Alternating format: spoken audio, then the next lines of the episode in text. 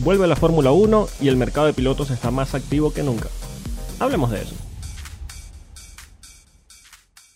Bienvenidos a un nuevo episodio de Efecto Coanda. Estamos en el episodio número 26 y como todas las semanas nos acompañan el señor Rubén Carballo. Rubén, ¿qué tal?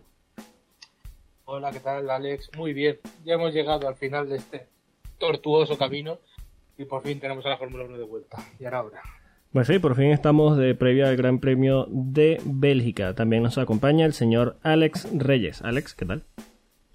Hola Rubén, hola Alex, buenos días, buenas tardes, buenas noches a todos los que nos acompañan en este podcast.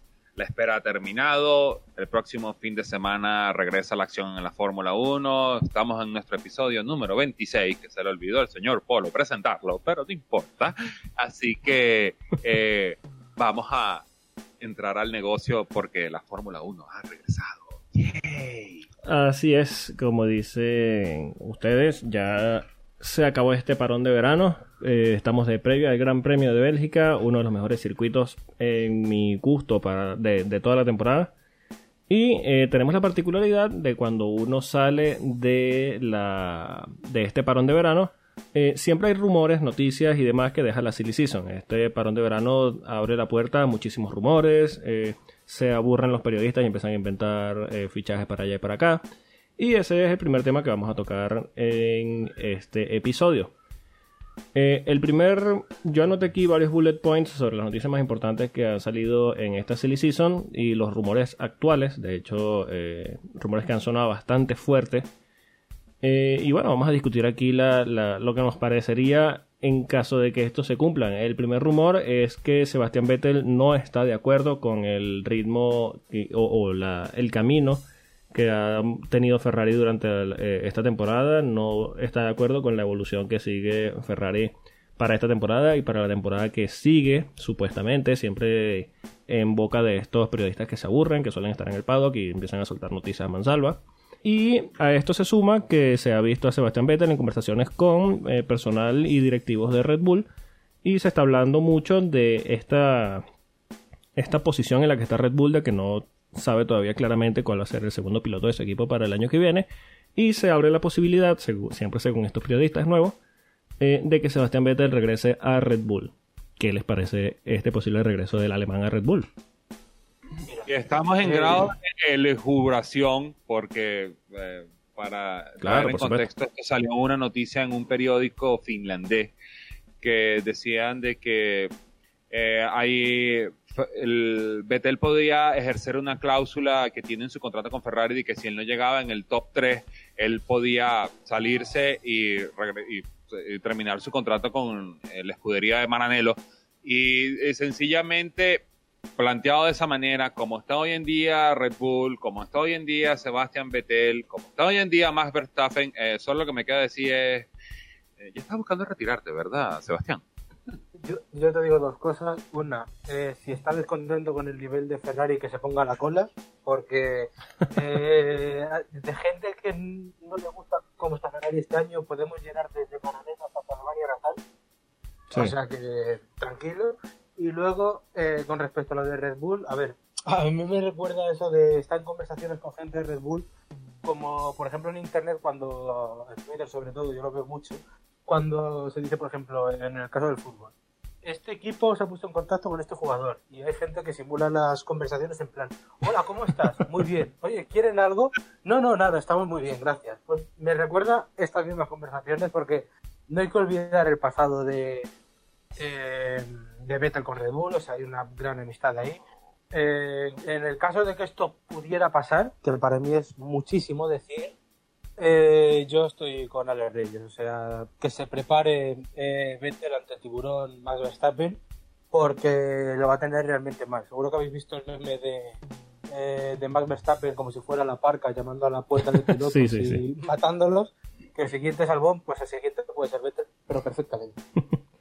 Sí, sí, eh, hay que tener en cuenta, eh, a ver, Vettel en una entrevista que hizo con Martin Brundle eh, cerca del mes de febrero, marzo, no recuerdo bien la fecha, en Maranello, él decía que no le importaba mucho, o en lo absoluto realmente fue lo que dijo, el legado o la imagen que él pueda dejar en la Fórmula 1, dice que eso no, es algo que le quite el sueño, Eh, pero yo creo que él tiene que tener en cuenta eh, el paso que va a dar hacia el final de su carrera, porque si regresa a Red Bull, yo creo que es una certeza de que, primero, por muy cuatro veces campeón del mundo que sea, el equipo apoya en su totalidad a, Max Verstappen y el nivel que está mostrando Verstappen actualmente me parece muy superior al nivel que está mostrando Vettel actualmente. Entonces, yo creo que es una certeza pensar de que eh, Verstappen podría pasarle por encima eh, si esta es la forma en la que él piensa irse de la Fórmula 1 o a lo mejor él quiere verlo como un reto eh, y, se plantea superar a, Verstappen, qué sé yo. Pero yo creo que si él regresa a Red Bull y se ve amenazado por, por, lo que es Max Verstappen dentro del equipo, yo creo que sería una muy una forma no bonita de terminar su carrera. ¿Qué, podemos decir? O sea, eh, que es de Vox Populi el meltdown breakdown que ha tenido Sebastián Vettel en Ferrari. Eh, sobre todo en esta temporada se ha notado mucho más, o desde lo que le pasó en, en Alemania el año pasado, y, y, no se va a hacer muchos favores regresando a Red Bull a buscar lo que no se le ha perdido, realmente, porque eh, si hay que hablar con claridad, hay que hablar con claridad. Eh, él sabe bien quién es Max Verstappen, él sabe bien de que ni Christian Horner, ni Helmut Marko, ni nadie en Red Bull le va a prestar mucha atención teniendo a ese niño al lado. Va a ser el campeón del futuro y va a ser bastante penoso su paso en un, en un posible escenario de que él regrese a Red Bull va a ser bastante penoso. Entonces, eh, va a convertirse en una especie como los últimos años de Nelson Piquet en la Fórmula 1, que pasó de tumbo en tumbo a ver quién era el que le paraba pelotas. Entonces, eh, fuera yo, preferiblemente eh, hay que saber cuándo retirarse. Sí, sí. no sé si él se plantea el retiro de la Fórmula 1 o el final de su carrera, pero ya eh, los pilotos llegan a una edad donde tienen que empezar a planteárselo y él mismo tiene que eh, mostrar o pensar que, cuál es la imagen que va a dar hacia el final de su carrera en la Fórmula 1. Eh, pasando al siguiente punto, tenemos uno que ya parece ser una certeza, de hecho ya hay comentarios bastante fuertes desde el paddock de que esta semana se va a confirmar de que Valtteri Bottas sigue en Mercedes. ¿Les parece esta una decisión correcta por parte del equipo alemán? Antes de empezar, de todo, F en el chat para Esteban Ocon. F en el chat para Ocon, por favor. Eh, y, bueno, eh, realmente vemos el caso. ¿Qué está buscando Mercedes? ¿Está buscando un piloto que, que, sea regular o está buscando un piloto de que sea constante? Porque si está buscando un piloto que sea regular, bueno, yo creo que Esteban Ocon le puede hacer el trabajo sencillamente.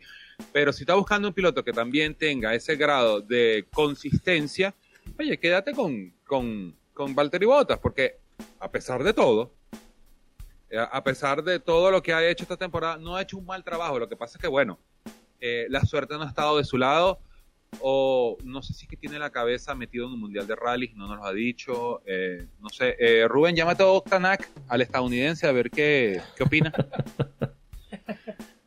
qué maldad. Yo, sinceramente, yo pensaba que su carrera llevaba por el Mundial de Rallys, ¿eh? Por cierto. Sí. Bueno, visto yo, lo visto, ¿eh? tiene tres pruebas ya en el Mundial de Rally, o sea... De hecho, fíjate, pero fíjate, es que estas vacaciones ha probado el Ford. En enero eh, probó el Toyota y le ha hecho una visita también a Napi, al, al Citroën, o sea, ha, tocado todos los palos que podía tocar. Así como, eh, hola, ¿está aquí interesado algún piloto finlandés de Fórmula 1 que también sabe manejar este tipo de carros? Bueno, es que los pilotos finlandeses suelen tener cierta atracción automática hacia los rallies. Hay que recordar a Raikkonen también en 2011, si mal no recuerdo. Eh, tuvo su pequeña aventurilla por allá por, por los rallies.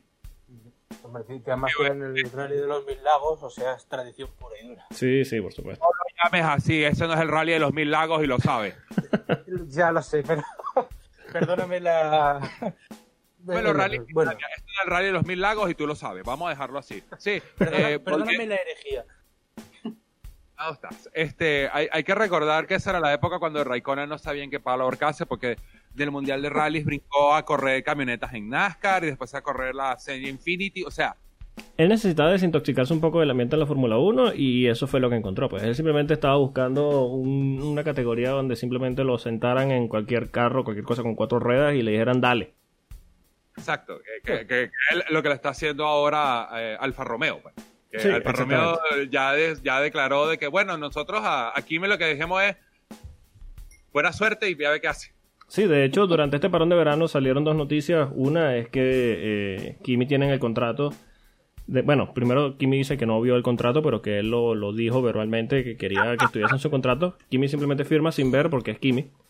Eh, el contrato. sí, sí, dijo que él habló con la directiva de Sauber y dijo que si eh, Sauber se metía en cualquier aspecto de su vida, eh, él simplemente dejaba el equipo, sea donde sea, en el momento que sea, eh, durante la temporada. Y la segunda es, me, que me pareció bastante curioso, que el jefe de estrategia de Sauber, no, de, de Alfa Romeo, perdón, ahorita no tengo el nombre, eh, no lo tengo a la mano, eh, dijo que ellos no hacen estrategia con Kimi. Kimi hace su propia estrategia antes en los briefings de carrera y durante la carrera. Lo mejor de todo es que le está funcionando. Sí, bueno, Sauber tiene. Sauber, eh, Alfa Romeo tiene. Eh, Esto, es como, esto es como el Force India, tú llámalo Sauber, da igual. sí, Todos sí. eh, eh, Racing. India. Racing India. Racing India. Sí, sí. eh, Force Point. Eh, tenemos que Alfa Romeo tiene 32 puntos y 31 son de Kimi. Entonces, Claro. le, le está funcionando esto de ser el, el piloto ingeniero. Eh, a mí me causa suspicacia en este tema de botas, volviendo al tema inicial, eh, unas declaraciones que salieron esta semana de, bueno, la semana anterior, de Lewis Hamilton que dice que no planea retirarse eh, en el futuro cercano. Eh, esto me parece que pone a Mercedes en una posición de afianzar esa figura de líder que tiene eh, Hamilton dentro del equipo y no buscar de momento un joven talento que pueda liderar al equipo en un futuro. Por eso yo creo que ponen un poco de lado a Esteban Ocon, lo mantienen dentro de su estructura, pero eh, mantienen un Bottas que les cumple para su objetivo final. Eh, Bottas es un piloto que suele hacer muchas segundas posiciones. eh, y eso es lo que necesita eh, Mercedes como equipo. Necesitan a alguien que no le pueda disputar a Hamilton para que se siga sintiendo cómico y gana- eh, cómodo y ganando los títulos que le plazcan hasta que se canse. Eh, y, y yo creo que por eso finalmente Mercedes decidió eh, mantener a Bottas. Esto es Una pregunta que yo me quiero hacer. no lo toques. Exacto. Eh, hay una pregunta que yo me quiero hacer. Eh, yo no sé, yo me imagino que Alex no está tanto al tanto de esto, pero yo sé que sí Rubén lo está.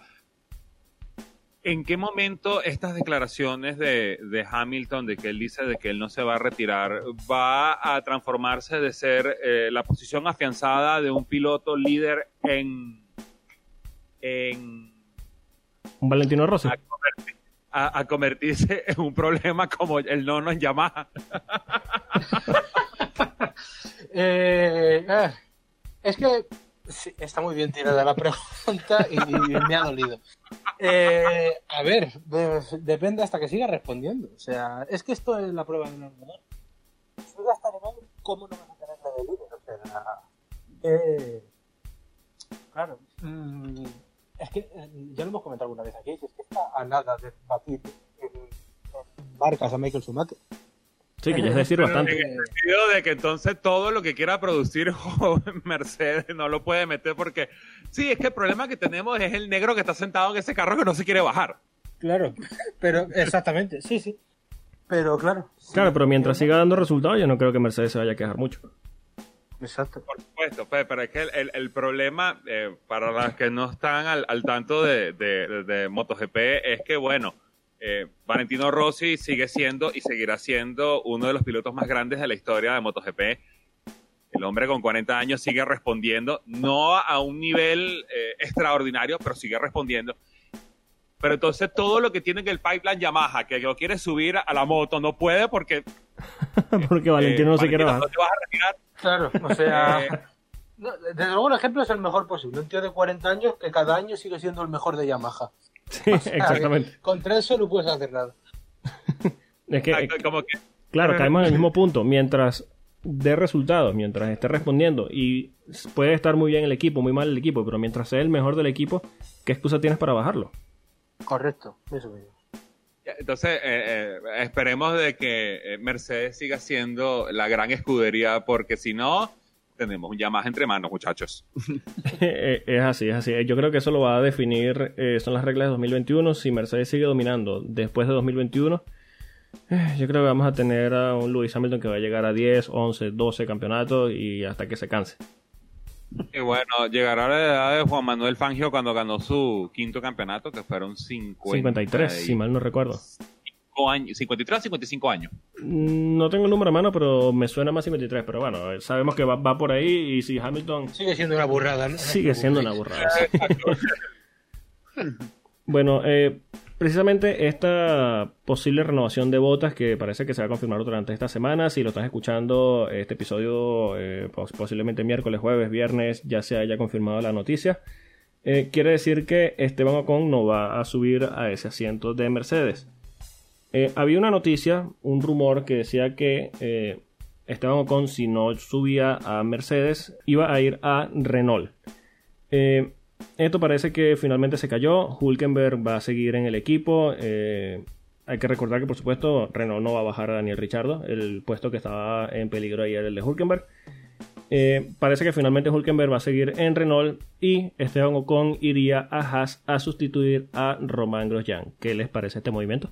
A mí, a mí pri- primero, desde el punto de vista de Ocon, me parece una pena. O sea, que cada vez que se, le siguen cerrando puertas y no tiene el chico culpa. Pero desde luego bien podría estar pilotando ese Mercedes o esa Renault, por supuesto.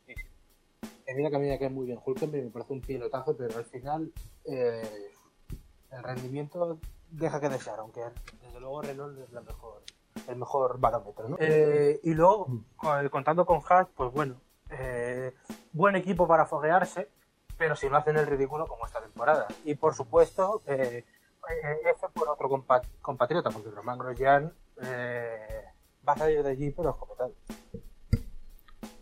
Nosotros, fuera de micrófonos o con los micrófonos apagados, estábamos lujubrando si eh, Román Grosjean iba por el tripit este año de clavarse la primera curva de, de, de Bélgica. No tiene su amuleto de la suerte, que era Fernando Alonso, pero Sí, es curioso que en las dos chuzas que hizo eh, Grosjean en la curva 1 de, de Spa en las largadas 2012 y 2016, si mal no recuerdo, eh, siempre que terminaba pagando esos platos rotos era Alonso, pero bueno, eso es un tema para después. Eh, eh, retornando al tema, eh, lo de Esteban Ocon, oye, comparto con Rubén la misma que dice. Me parece una lástima de que a Esteban Ocon se le sigan cerrando las puertas y, y- y siempre terminan abriéndose unas ventanitas que tú dices, "Ay, esto es lo mejor que hay. Por favor, no hay nada mejorcito donde yo me pueda subir, porque obviamente eh, Renault no va a bajar Ricciardo porque tiene 70 millones de razones para no bajarlo. Exacto. Y, y segundo, eh, cambiar a Román Grosjean, o sea, cambiarse él con Román Grosjean. eh, si pueden escuchar al fondo, está sonando el violín más pequeño del mundo, con la canción más triste del mundo, con Román Grosjean. Román Grosjean está viviendo tiempo prestado en la Fórmula 1. eh, realmente, yo no sé qué, qué secreto le sabe a la Jim Haas o a Gunther Steiner, porque no, no encuentro la razón como que vamos a aguantarnos a este niño hasta final de temporada a ver si puede mejorar, porque no, no, no, o sea, señores, vamos a, vamos a sincerarnos y, sobre todo si, si hace lo que hizo y hace dos, cinco años atrás en Bélgica, vamos a ver que llega más rápido. La- el correo donde Jim Haas lo vota, O la patada de Gunter Steiner. Steiner o, la, o el correo de la FIA quitándole la superlicencia. Sí, sí. Eh, yo creo que aquí hay que ver los dos puntos de vista en esta decisión. Eh, yo creo que para Haas lo mejor que pueda pasar es que eh, tenga un piloto como Ocon. Es un piloto joven, un piloto rápido, un piloto que yo creo que les puede aportar bastante de cara a un campeonato en el que puedan retomar eh, esa senda competitiva que llegaron a tener la temporada pasada. Eh, Haas mo- demostró el año pasado que puede ser un equipo competitivo, un equipo bastante aguerrido para liderar la mitad de la tabla o para estar allí en la lucha. Pero tiene la peor pareja de pilotos. Eh, lo que hablaba Reyes de Grosjean. eh, Grosjean es un piloto muy bueno cuando tiene su día. Pero se tienen que alinear los planetas de seis sistemas solares eh, al mismo tiempo para que tenga un buen día. Entonces, como tú dices, yo creo que está viviendo tiempo prestado dentro de la Fórmula 1. Yo creo que él mismo tiene que estar claro en que va a salir de la categoría. Eh, no veo a Grosjean, salvo que consiga un patrocinante muy fuerte, no veo a Grosjean manteniéndose en la Fórmula 1, lo veo en la, en la categoría, en la Rumba Championship, de, de- de la Fórmula E. Pero, pero sí, yo creo que lo que dicen en cuanto a Ocon sí me parece un poco penoso porque tienes entre las opciones el mejor monoplaza de la Fórmula 1 y el equipo que es el, el meme andante de la categoría. Entonces, cuando te dicen, no, no vas a tener el mejor, sino vas a estar en el meme, es como que... eh. Pero bueno, al final es una puerta que se abre dentro de la Fórmula 1. eh, yo creo que es una certeza que va a ser piloto titular. Eh, lástima que se le cerró la puerta en Renault porque Renault tiene, no sé si la capacidad, pero por lo menos sí eh, financieramente pueden eh, estar más allí en la lucha con los equipos grandes. Pero bueno, vamos a ver qué, qué sucede finalmente. Eh, parece que Hulkenberg sí se queda en Renault. Esto me parece muy bueno para él. Pero tiene que saber que Richardo no, no llegó al equipo a, a jugar. Es un piloto que competitivamente eh, ha demostrado ya estar por encima de él en este momento. Y bueno, vamos a ver qué, qué sucede con él. Eh, el siguiente punto en la lista. Eh, perdón, Polo, dos ¿Sí? cositas antes de terminar el asunto de Ocon. ¿Tú Ok. estás seguro que Ocon va a ir porque es su talento o porque sabe todos los secretos de Mercedes? Yo creo que por su talento, porque aún siendo piloto de Haas eh, y estar motorizado por Ferrari, va a seguir bajo contrato con Mercedes. Así que no creo que pueda hablar mucho si quiere o si considera un futuro en Mercedes más adelante. No creo que se arriesgue. Y lo otro, hay que, hay que ver el lado positivo. Estábamos hablando que hace mes y medio atrás estábamos sentando a Esteban Ocon en un Williams. Sí, exactamente. Verde. Que, que- mal el cambio no es, ¿eh? No, no, no, mal, mal, para nada, para nada. Eh, bueno, el siguiente punto, eh, aquí con el tema de la Silly Season, es yo creo que, como suelen decirse, un tiro al piso, algo más seguro, imposible. Es la renovación de Pérez con Racing India, digo, Force Point, digo, eh, la, pan- la, la- la Pantera Rosa. Esa mierda rosa, como esa mierda rosa que da vuelta por el circuito. Que este año no es muy competitivo. Pero bueno, parece que se va ya a confirmar la renovación de, de, de Pérez con Racing Point. Eso no, no sorprende a nadie. Eh, mantienen a, a Lance Stroll, por supuesto. Todos sabemos quién firma los cheques. Aparte de que en el 1 a 1 eh, en- entre los pilotos de, de Racing Point, aunque Pérez domina eh, en posiciones de clasificación y demás, Stroll tiene mejor puntuación que Pérez en el campeonato, así que bueno, vamos a ver, está respondiendo de momento. Yo, yo creo que con. Do- Vamos ya, a dale. Este, eh, Dan Stroll tiene mejor posición en el campeonato porque se tropezó con ese cuarto puesto, ¿eh? Bueno, pero lo- eh, eh, él se tropezó, Pérez no se ha tropezado con un cuarto puesto de momento. Hay que estar allí. A ver, es, ba- es bastante esclarecedor ya que Lance Stroll, pese a, pese a todo, esté delante de de Pérez. Yo creo que con Pérez habría que hacer la táctica Trump. O sea, echarle. Y ya a partir Sí, de sí. ahí, pues que cada uno lo vea. Pero yo creo que en su tiempo la Fórmula 1 y su camino a la. ¿Cómo la llamaba? La rumba Fórmula. La Fórmula Rumba Championship.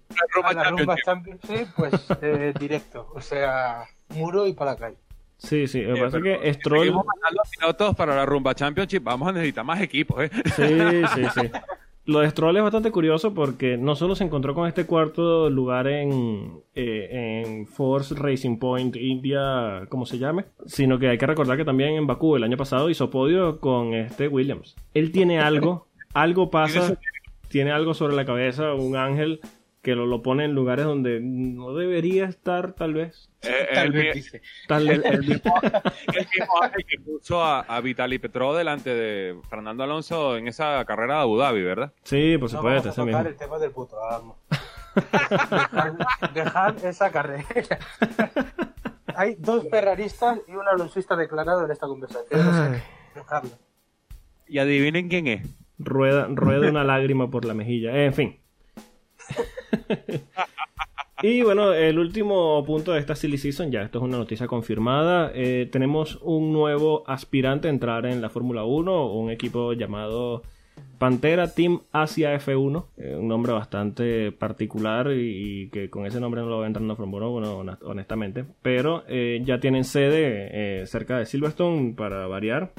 Eh, hay como ocho equipos ya cerca de Silverstone con, con- con su sede allí, pero bueno, eh, ya tienen personal, ya tienen jefe de equipo, el jefe de equipo es Tim Milne, Eh, ya tiene experiencia en Manor, de hecho diseñó el Manor de 2016 que nunca llegó a salir a pista.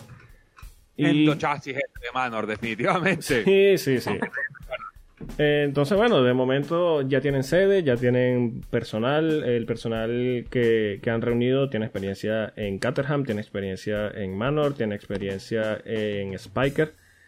Entonces, ya tienen experiencia dentro de la categoría, eh, parece que va en serio. De momento no han hecho una petición formal a la FIA para entrar al campeonato de Fórmula 1, porque la FIA no ha abierto todavía las, las ofertas para entrar al campeonato. Eh, esto lo harán una vez el, reglamento eh, de 2021 se defina. La idea de este equipo es entrar al campeonato en el 2021.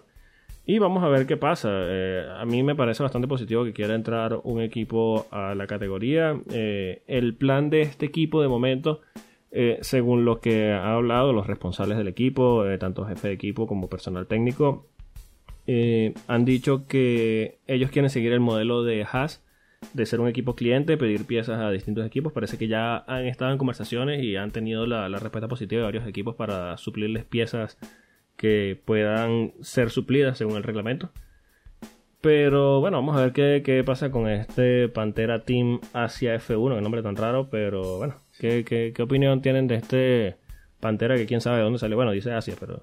Bueno, yo, yo a mí me parece muy positivo, obviamente, pero el problema que le veo es que las, las experiencias anteriores de, los trabajadores, por lo visto, no es muy positiva. Y eh, solo pedir que ojalá no sigan el mismo camino de eh, que han seguido sus predecesores, porque aquí no muchos casos. O sea, no, no te vas a plantar con tantísimos millones, que sigue siendo nada con respecto a los grandes, pero aún así es una base muy buena y al final hacerte un, no sé, un quinto o un cuarto, luchar por eso en campeonato de constructores. Esto va a ser mucho más complicado. No sé, se me vienen a la cabeza mil ejemplos. Eh, Manor, que antes fue Marussia, aquí tuvimos HRT. O sea, que no sean esos casos, porque la Fórmula 1 necesita, necesita, como hemos dicho muchas veces, ventilar y que entren cosas nuevas. Y definitivamente lo de lo de Pantera, bueno, eh, por ahora se considera o lo considero como vaporware, porque así hemos tenido nombres y equipos que estaban listos. Sí, de sobra. del- Chasis Este, hecho el- y demás. Sí, el billonario este no era ruso, era eh, ucraniano, que había tenía el equipo, que había comprado, que no, que sí, que da. eh, eh. Entonces, creo que eh, ya, ya estamos ahora de, de cortar los jueguitos de estos equipos que salen de la nada, eh, eh, que no sabes de dónde es el capital, Sí. que no tienen pilotos, que trabajan en las viejas instalaciones. Imagínate, una instalación de Caterham. Caterham, la última vez que corrió en Fórmula 1 fue en el 2014, 2015, ¿no? 2014, sí, 14, mal no me me equivoco. parece. 14, 13 o 14. Entonces, ok, po- podrá estar acondicionado para, para trabajar en Fórmula 1, pero está acondicionado para trabajar un Fórmula 1 de hoy en día, con lo complicado que es. No, señores, vamos a dejarnos de... Mira, pero. Reyes, Reyes, tú tocaste un punto muy importante. Eh, dices que no tienen pilotos, pero la semana pasada se confirmó que Pastor Maldonado está disponible. ¡No! Tri- Trino Mora calentando la boca. No, no, no, no, no lo nombres porque lo invocas y bueno, cuidado. Pastor. Una de las mayores pérdidas de este mes, ¿eh? La de, la de Pastor, el Mundial de Resistencia. que Sí, sí, totalmente. Seguro que lo van a echar mucho de menos. De hecho, hay un tweet, Que Gardner lo va a echar mucho de menos. hay un tweet que puso el gran Guido Van der Garde, un grandísimo. Si no siguen a Guido Van der Garde en Twitter, por favor, háganse ese favor. Sí. Lo que Eh. no tenía como piloto lo tiene de hater, ¿eh? Exactamente. Eh, puso una foto con Pastor, dice que la categoría pierde muchísimos memes y que va a extrañar mucho a, a su amigo eh, típico Guido eh, en lo suyo. Eh, pero bueno, ya hablando de este Pantera, un poco lo que dice Reyes, eh, para reforzar un poquito su punto, yo estoy de acuerdo en lo que dice.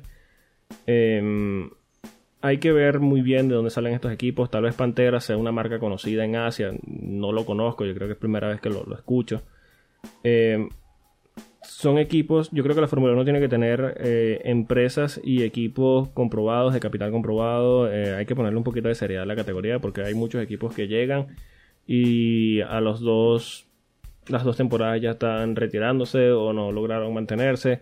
Eh, hay que poner el ejemplo también de cuando entró no hace mucho eh, Virgin a la Fórmula 1, que después se convirtió en, en Marussia, después se convirtió en Manor.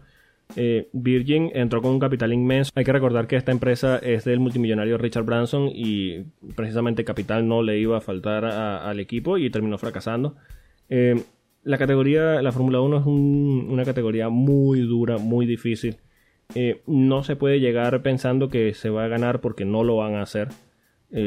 hay ejemplos de sobra. Y bueno, reforzando lo que dice Reyes, hay que revisar muy bien de dónde salen estos equipos, de dónde sale este Pantero Team Ace, eh, Team Asia F1. Si la propuesta es en serio y tienen un capital serio, tienen un personal serio y pretenden estar bastante tiempo dentro de la categoría, invertir seriamente y no simplemente usarlo como plataforma publicitaria como han hecho en tantísimas oportunidades otras empresas, me parece positivo. Ahora, si van a llegar simplemente a llenar un espacio, a ser un cartel publicitario en una pista con una transmisión tan grande como la de Fórmula 1 y tal, yo creo que pueden ahorrarse el trabajo, pueden ahorrarse el sueldo, pueden ahorrarse el dinero y dedicarse a otra cosa porque no creo que la Fórmula 1 esté para este tipo de experimentos ya a estas alturas. No queremos otro Rich Energy por aquí. exactamente, exactamente.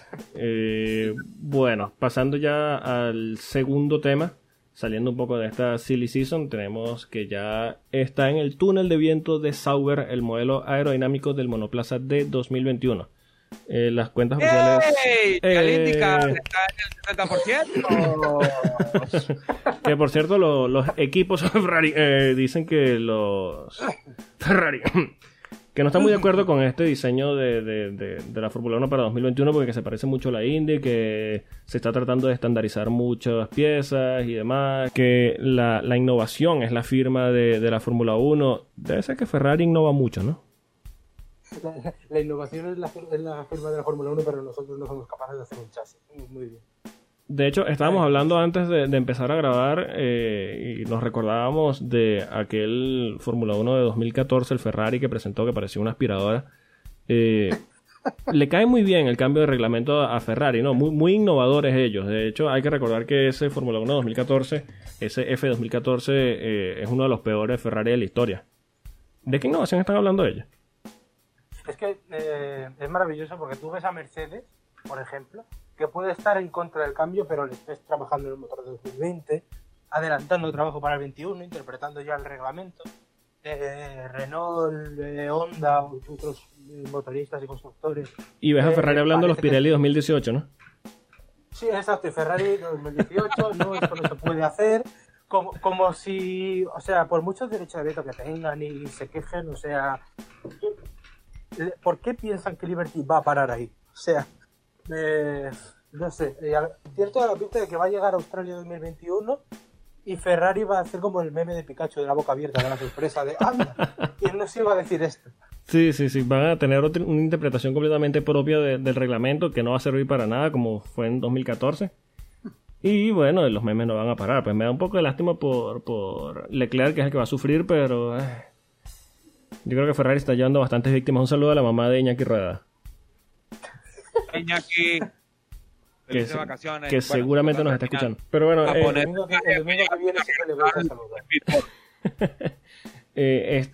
este modelo aerodinámico que, que mostró la, las cuentas oficiales de la Fórmula 1, yo me gusta llamarlo modelo aerodinámico porque los monoplazas no van a ser así. Esta es la interpretación aerodinámica del reglamento que del reglamento base que se tiene de momento. Eh, con interpretación aerodinámica quiero decir, eh, el diseño de un Fórmula 1 pasa por las manos de un grupo de ingenieros, posiblemente los mejores ingenieros del mundo, y cada uno tiene su interpretación del monoplaza. Después unen ideas, llegan a un terreno común y empiezan a desarrollar los monoplazas a, a, partir de, de esa reunión de ingenieros. Eh, los aerodinamicistas entran después de esa reunión de ingenieros a aplicar eh, el trabajo que están haciendo los ingenieros, que es lo que finalmente va a darle el desempeño a los monoplazas, son los que eh, desarrollan las ideas y las innovaciones dentro de, un diseño de Fórmula 1. Entonces, por eso hablo de que este modelo base es simplemente el modelo aerodinámico. Ahora, la FIA, eh, como ya habíamos dicho aquí en el podcast, tiene un equipo, contrató un equipo de ingenieros para buscar agujeros en el, en el reglamento, por lo que ese modelo que mostraron con las fotos va a evolucionar bastante y bueno, vamos a ver si, si la Fórmula 1 eh, y la, la FOM, la Fórmula One Management, eh, logra tapar estos agujeros que podrían presentarse en el reglamento y podemos tener una Fórmula 1 más competitiva en 2021. Ojalá.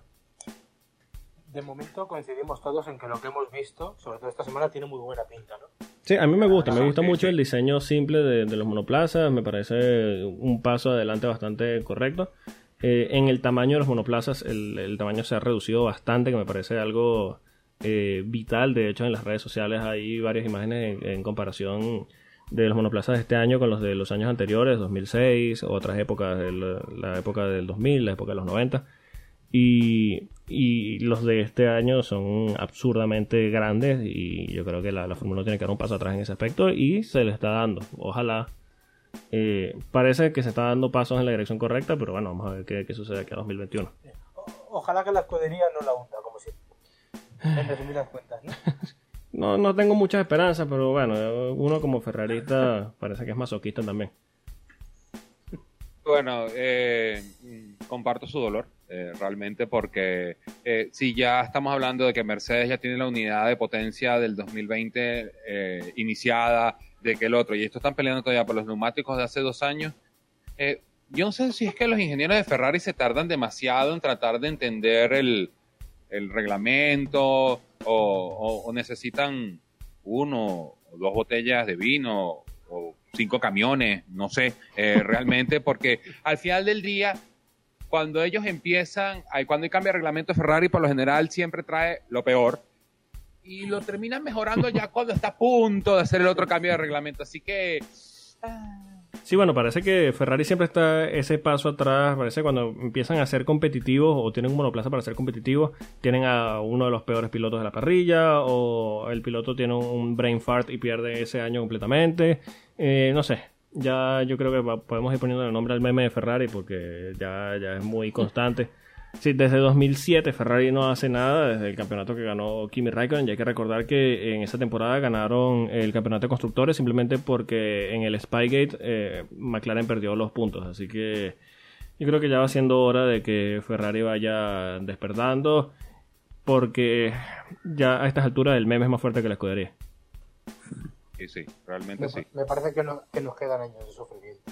Me da miedo Vamos a ver, hay esperanza para 2021, pero si estamos en 2019 y ellos están peleando todavía por las gomas de 2018, el panorama no es muy bueno. y bueno, pasamos al último punto del episodio de hoy. Estamos por fin de previa. Previa del Gran Premio de Bélgica. Vamos a repasar cómo va el campeonato de pilotos. Lidera Lewis Hamilton con 250 puntos. Valtteri Bottas en el segundo lugar con 188 puntos. Eh, Entendieron la, la, diferencia, ¿no? Bueno. En el chat. Sí. en el chat. Eh, para seguir pateando a, a, al hombre que está en el piso, eh, Max Verstappen está en tercer lugar con 181 puntos, apenas a 7 puntos de Valtteri Bottas. En cuarto lugar está Sebastián Vettel con 156 unidades. Charles Leclerc en quinta posición con 132 unidades. Nuestro meme favorito, Pierre Gasly, está en sexta posición con 63 unidades. Con Red Bull Racing, por cierto, eh, ahora va a empezar su temporada con Toro Rosso. Carlos Sainz está. Antes que, antes que continúe, ¿Sí? eh, a, ahora que Toro Rosso eh, tiene los servicios de eh, Pierre Gasly, ahora podemos decir que está punteando la 1.5. Claro, Toro Rosso adelante. Ay, en el chat a los fanáticos de McLaren porque no la vieron venir. No, y, y, a quien nos escuche desde Francia, porque entre Gasly y Grosjean y, y, lo que está haciendo Renault, mira, F en el chat. Eso te voy a decir, que se esperan a Viteburg, que también tiene cargamento. Eh, F en el chat. Eh, bueno, en séptima posición tenemos a Carlos Sainz con McLaren, una grandísima temporada que está haciendo, 58 unidades. Tenemos a, eh, yo creo que el heredero nato del mote de puto amo, Kimi Raikkonen, eh, con 31 unidades. Hay que tener en cuenta que Alfa Romeo tiene 32 unidades y 31 son de Kimi. Daniel Kvyat, el ruso, el hijo de la madre patria, está en, en, novena posición con 27 unidades. Lando Norris, décimo con 24 unidades. Después Daniel Richardo. Eh, Lance Stroll, Kevin Magnussen, Hulkenberg, ta, ta, ta, ta, ajá, a nadie le importa. Y con los constructores. Lo, los que a nadie le importa al final.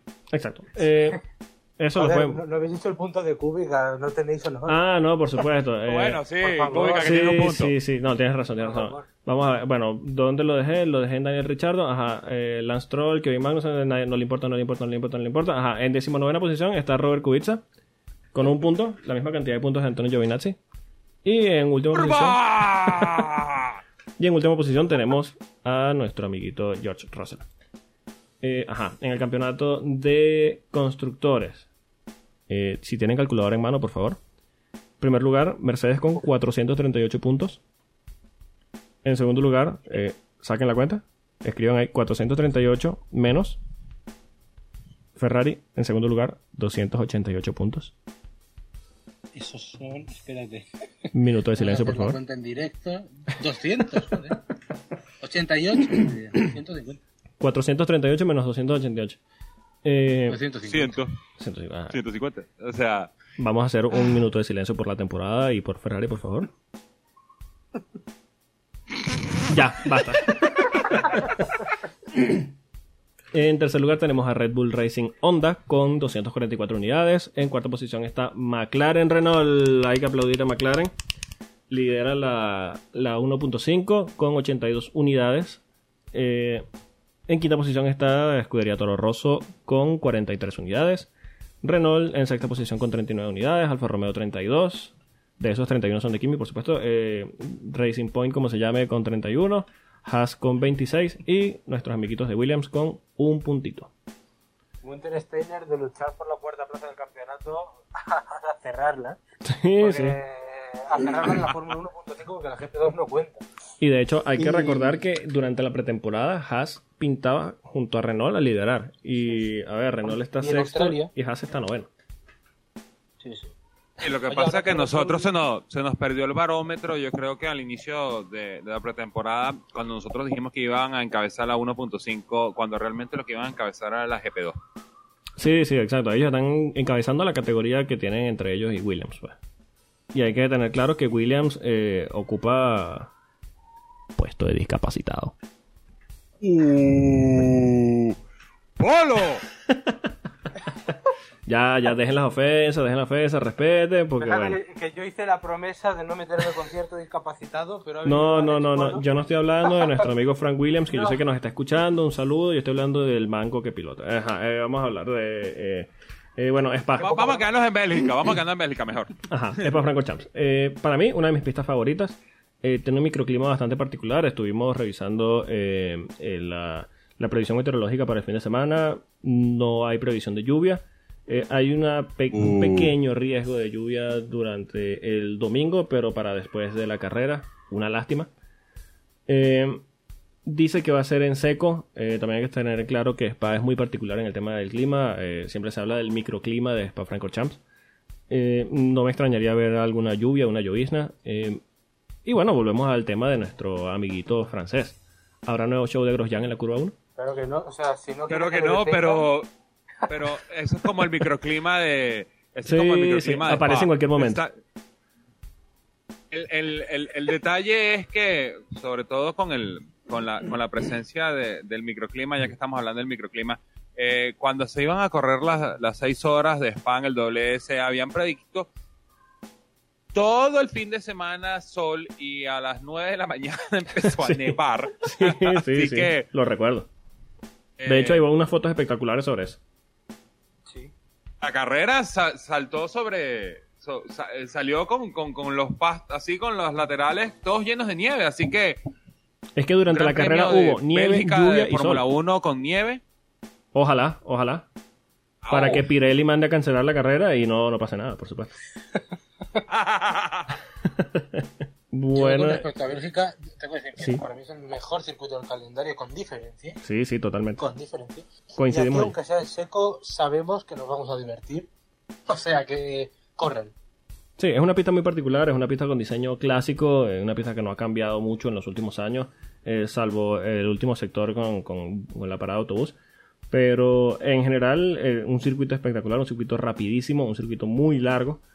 Eh, y bueno, un circuito que se presta para muchas cosas, tiene muchísimas oportunidades de adelantamiento. eh, creo que premia las manos del piloto que de, de cada piloto y, yo creo que aquí va a, mostrarse un poco, aunque ya se sabe más o menos, pero creo que se va a mostrar un poco quién es quién. eh, es un circuito muy parecido a Mónaco, donde pilotos con buenas manos suelen tener buenos resultados. Yo creo que es lo mismo con Spa Francorchamps. Eh, y bueno, vamos a ver qué, qué sucede. Eh, Siempre nos, bueno, suele regalarnos buenas carreras, ojalá este sea el caso.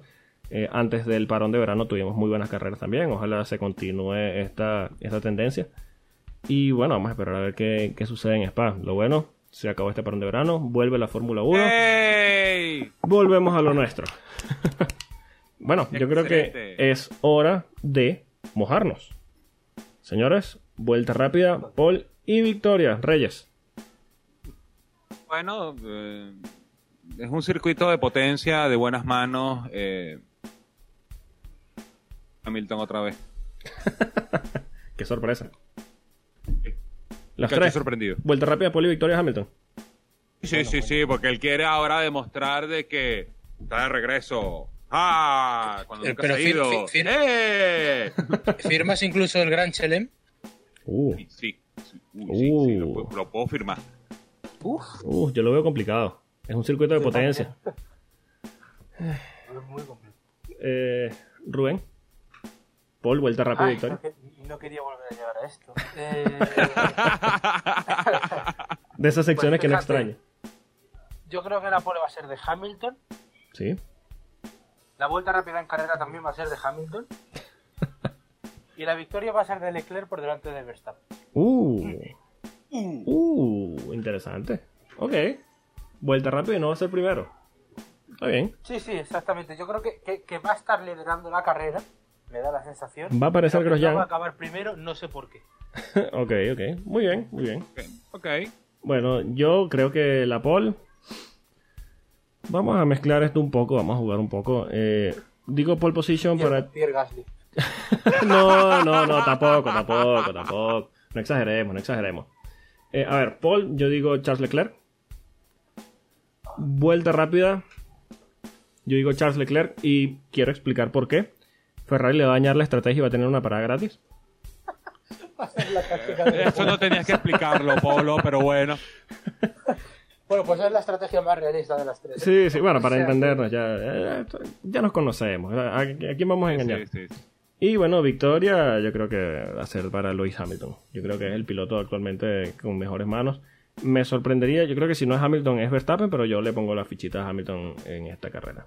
eh, el rendimiento del, de ese motor Honda en la recta de Kemmel o en la parte trasera del circuito en la hermosa curva de Blanchimont Sí. a ver si tiene cómo llegarle porque si tiene cómo llegarle se lo va a comer vivo Que de hecho la temporada y me voy a pasada, tener que tragar mis palabras sí, la temporada pasada eh, Verstappen hizo un adelantamiento en Blanchimont que, uff. De hecho recuerdo una, un video de la cuenta oficial de la Fórmula 1 en YouTube. Eh, lo pusieron como uno de los mejores adelantamientos de la historia. sí sí No lo estoy. Eh, es Eh, espectacular. casi comparado con, con esa con esa esa pasada de Alonso Schumacher en la 130R de Suzuka verdad Sí, o el adelantamiento precisamente también en Spa de Hakkinen a Schumacher usando a Ricardo Sonta también en el año 2000. Pero nunca nadie va a poder superar ese adelantamiento de Román Grosjean a 20 carros en la grilla. Sí, por supuesto. Quiso hacer una de Meteoro, les pasó por encima, eh, pero bueno, no, no, no le salió. Lo intentó de nuevo y tampoco le salió, pero bueno.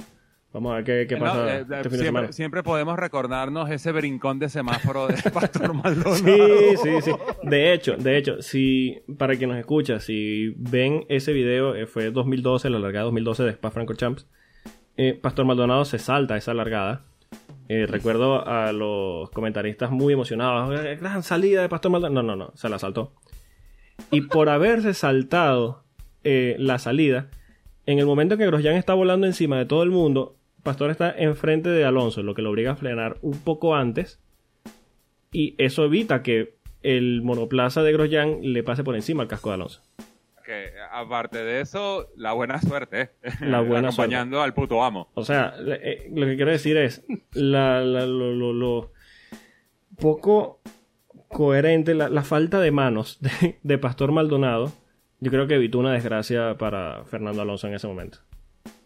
Porque eh, uno tiene que entender, cuando uno se salta el semáforo en la Fórmula 1, siempre es algo micrométrico, Sí, milimétrico. Cuando se apagan los semáforos, que está el vehículo en movimiento, te dice, bueno, te brincaste la sala. En el caso de, de- de Pastor fue así como que, bueno, bombillo 1, 2, 3, 4, ¿y tú para dónde vas? Fue como por medio segundo.